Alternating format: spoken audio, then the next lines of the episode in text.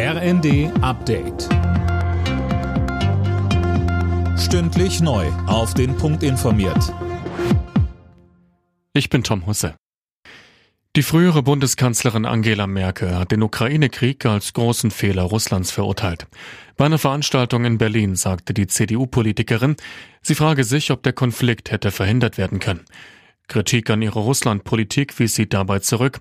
Sie werde sich nicht entschuldigen, so Merkel. Und weiter? Es ist nicht gelungen, in all diesen Jahren sozusagen den Kalten Krieg wirklich zu beenden, wenn man es mal heute hart auf hart sieht, sondern es ist immer bei all unserem Glück und bei dem Glück der europäischen Einigung und der vielen Länder, die aus Osteuropa und Mitteleuropa dazukommen können, ist immer dieser Punkt Russland geblieben. Die Gefahr durch Rechtsextremisten in Deutschland ist unverändert hoch. Das zeigt der aktuelle Verfassungsschutzbericht.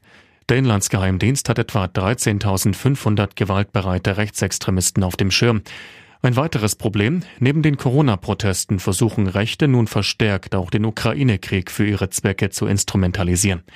Der Verfassungsschutz rechnet wegen des Krieges außerdem mit verstärkten Cyberattacken, auch hier in Deutschland.